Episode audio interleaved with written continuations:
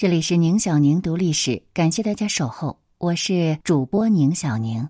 今天的节目，我们一起来了解张爱玲的母亲黄亦范。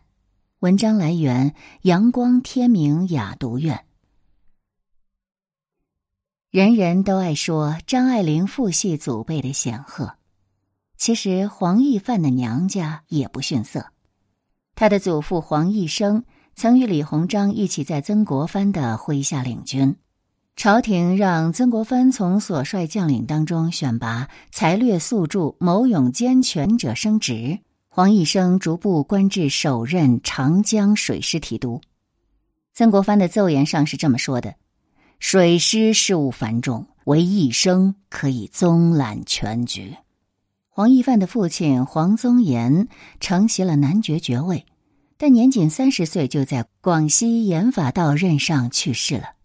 黄亦范是姨妇女，生母是从长沙乡下买回的姨太太，也很早过世。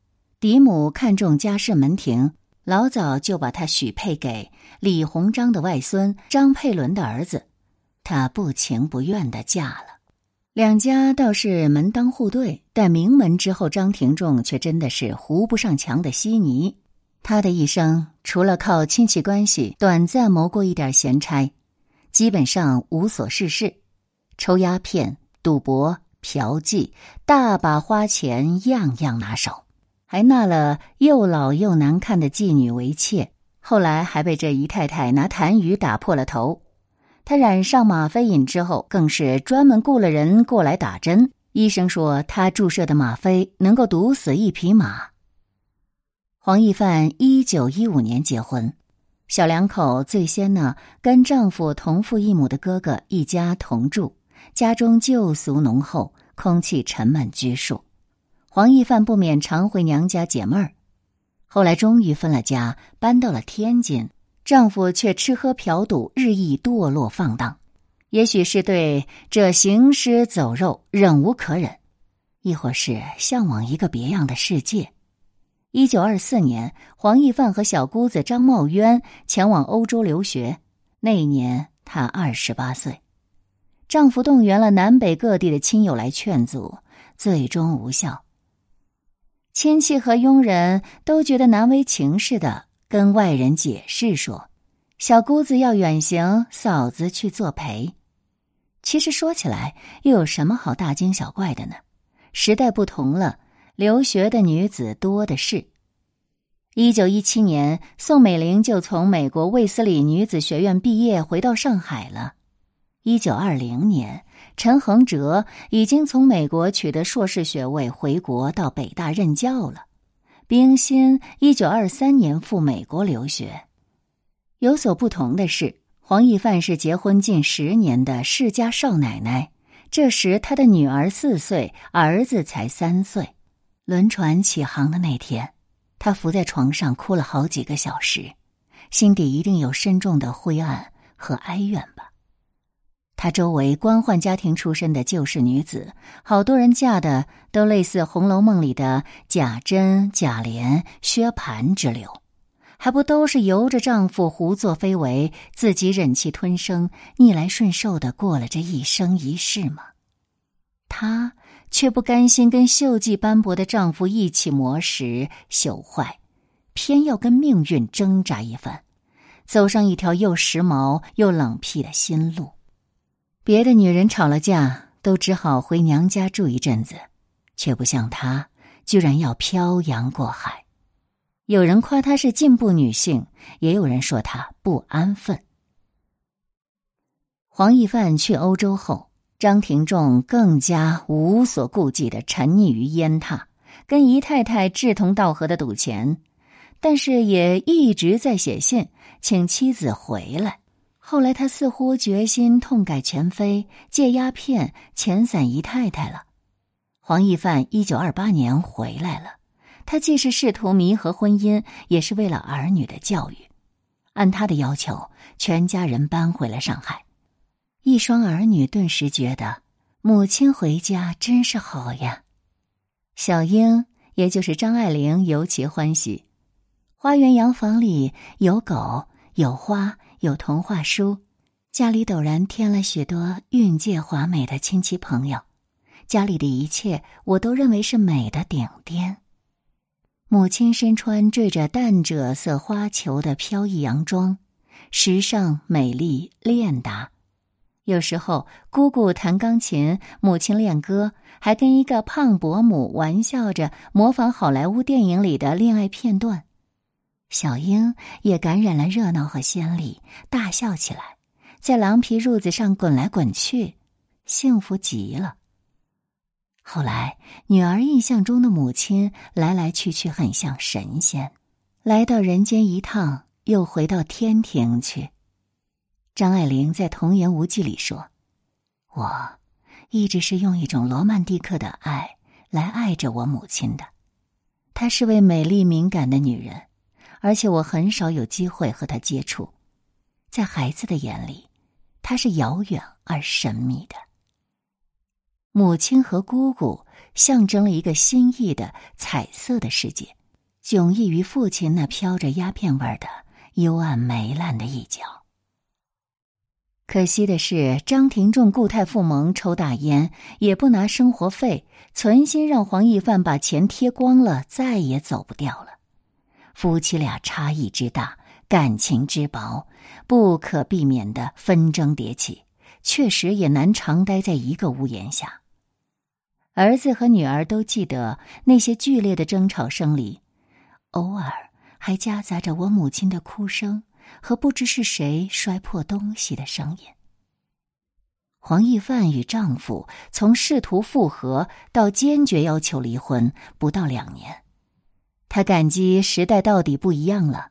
离婚虽属少见，待到自己心已经像一块木头，绝望之极，到底还可以休了丈夫。前往异国他乡，既有自我流放的苦涩，或许也有新鲜的风尚和未知的机缘。所以，哪怕在国内养尊处优、仆佣成群，去了国外要自己做家务，黄奕范也宁肯一趟趟出走。只有这样。我才觉得年轻自由。他那双缠过的小脚，穿高跟鞋游泳、跳舞，竟然样样都不妨碍。去阿尔卑斯山滑雪，一双大脚的小姑子都不如他灵巧。黄奕范的最大软肋是受教育程度不够，他只念过私塾，结婚后才开始学英文。出国前基础仍差，负气出走的成分更多。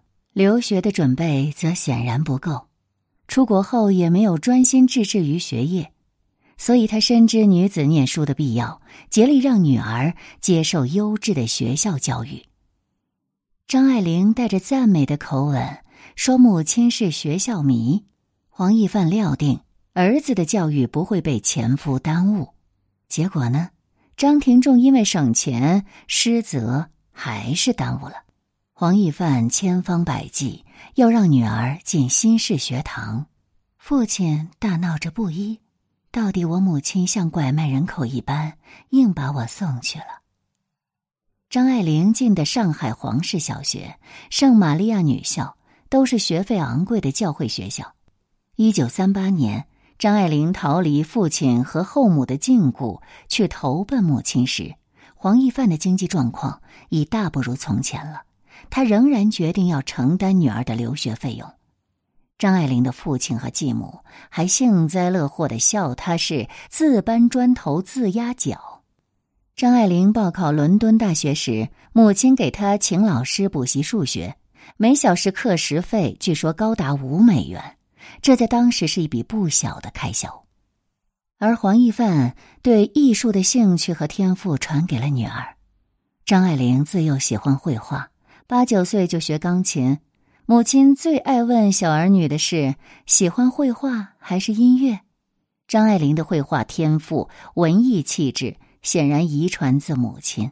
黄奕范爱读《鸳鸯蝴蝶派》，订了《小说月报》《良友画报》等诸多杂志。他坐在抽水马桶上读老舍的《二马》，看得笑出声来。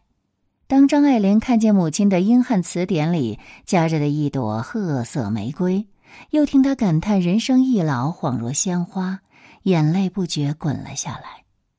黄奕范借机教育儿子：“看，姐姐哭了，不是为了吃不到糖而哭的，这种事才值得哭。”张爱玲回忆，小时候有两次过马路时车流拥挤，母亲牵住了她的手，这是她极难得的被母亲牵手，感觉异样而欢喜。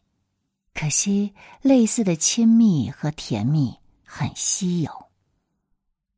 当然，黄奕范也关心孩子，小时候常给他们吃他认为有营养的牛油拌土豆泥和菠菜泥，每天早上。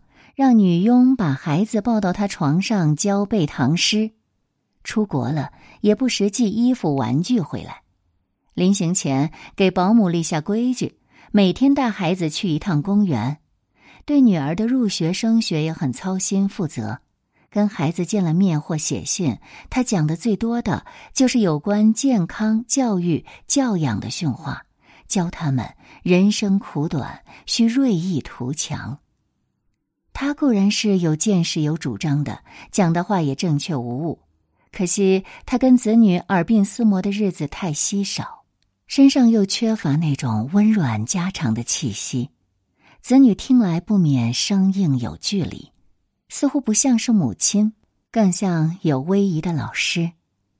倘若这当妈的全心全意、倾情竭诚，哪怕文化不高或者贫寒一些。孩子也会感觉踏实和贴心的，而一个行踪飘渺、心思淡然的母亲，就算她华丽而体面、能说会道，到底像抽了棉胎的被子，只剩流光溢彩的缎面，终究单薄寒冷。张爱玲还记得，母亲离婚后将去法国时来学校看她，当母亲出了校门走远后，她。在寒风中大声抽噎着，哭给自己看。黄奕范没有转身看到，却应该想得到孩子那孤凄的一幕幕吧。无论是抛下幼小的儿女出国，还是在其他方面，黄奕范都不那么肯委屈自己。一九三零年离婚后，他与小姑子在上海旧法租界的一幢西式大厦合租了一层房子，买了汽车，雇了白俄司机和法国厨师。亲戚们议论说，房租都够买下一层房子了。后来，张爱玲在香港读大学，囊中羞涩，异常窘迫。母亲旅行到此，长期下榻的仍是高级酒店。黄奕范这一生，作为妻子固然失意，她做母亲还真有点三心二意呢。大概她太有人世飘忽的空茫感，因为丈夫遭朽，婚姻破碎，读书学艺皆未成，谈情说爱不可期，美人迟暮，珠宝易散，所以不免心浮气躁。她对子女自然也有关爱和付出。却时不时要提醒他们自己的不易和牺牲，强调的多了，在特别敏感的女儿眼里，爱就渐渐褪色变味儿了。何况比起爱儿女来，他显然更加自恋自爱，更在意自己的自由感受，或者说是追求。然而，不知是起步太晚，还是恒心不够、心意不专，他的那些追求呢，也不曾开花结果。终究不过是拿着祖传的遗产，满世界去找感觉、找机遇罢了。这机遇，不论是情感的、经济的。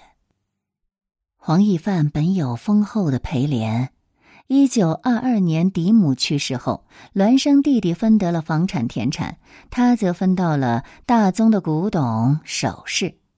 他每趟回国再出国，就是带一两箱古董去变卖。终其一生，他都没有靠自己的本领谋生立世。他在国外进了美术学校学油画、学雕塑，似乎没有太大长进。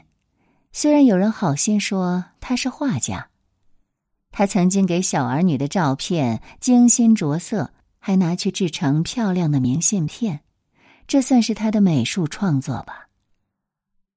张子静著作。我的姊姊张爱玲回忆，母亲有一次回上海，带了一个英俊的男朋友，做皮货生意的美国人，张爱玲也见过他。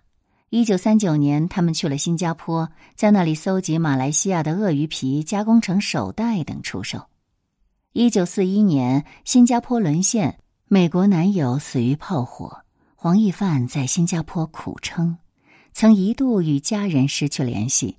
后来，他辗转去了印度，做过尼赫鲁两个姐姐的秘书。黄奕范生得美，他晓得自己美，也颇为玩味这份美。张爱玲跟母亲相处的时间短。待在一起的很多时刻，似乎母亲都在对镜里妆容。他们心情各异，却都眼睁睁看着镜中美人由艳丽渐渐走向干涩。张爱玲的照片一路看过来都是清冷孤傲的女学生、女知识分子的模样，黄奕范的眉宇间却释放着女人的风情，是知道人人都喜欢看她的那种自赏和矜持。也有一分怅然若失。黄奕范离家远走后，情感经历虽然丰富，理想中坚贞的异国恋人却也稀少，或者遇见了，却又被战火摧毁。年岁渐长，哪怕再会修饰，看着再不显老，心底还是积满落寞。张爱玲的《易经》里，母亲在香港对着女儿叹息道。啊年纪越来越大，没有人对你真心实意。女儿则听得悚然一惊。再独立、再不显老的女人，最后都不例外，被人性击败了。人家说黄奕范是旅行家，倒也吻合。他的足迹踏遍欧亚非洲，不过因为身后没有一个灯火融融盼他返回的家。他的好些旅途大概不免飘零凄惶了一些。张爱玲在《易经》里也替母亲惋惜，迈着她的缠足走过一个年代，不失她淑女的步调，想要东西两个世界的精华，却惨然落空。黄奕范一九四八年最后一次出国，一九五一年在英国一度进工厂做女工制皮包。他给女儿和小姑子的信里是这样说的：“想学会裁制皮革做手袋销售，好像这计划没有实现。”张爱玲在对照记里遗憾道：“后工业社会才能够欣赏独特的新巧的手工业，他不幸早了二三十年。他总是说湖南人最勇敢。”黄奕范一九五七年孤身在伦敦去世。遗物里有前夫张廷仲和女儿的照片，张爱玲接收的遗产里还包括母亲最后的一箱古董，在经济拮据时拿去变卖了六百多美元贴补家用。也许黄奕范真是生得早了。张爱玲在自传体小说《雷峰塔》里记录了母亲的感叹：十四岁时想进学堂，人家嫌大不肯收。我们这一代得力争才有机会上学堂，争到了也晚了。坐在家里一事无成的时代过去了，人人都需要有职业，女孩男孩都一样。一看见人家重男轻女，我就生气，我自己就受过太多罪了。假如晚生一点，婚姻可以自主，从小就能够接受系统教育。黄奕范后来在婚姻、情感和职业上的种种不如意与尴尬，或许可以避得开吧。不过，谁知道呢？黄奕范，一八九六至一九五七，飘逸的逸，范敬山，范文的范，这个名字是他后来改的，原名叫黄素琼，素琼，朴素的素，琼花的琼。是不是显得平淡无奇，也平庸乏味一些呢？而易范当然更刻意、别致和精巧。假如这个叫素琼的女人甘于做随遇而安的素琼，她的人生是否会两样呢？当然，无论叫什么，如果她不是张爱玲的母亲，绝不会这么频繁的进入金人的视线。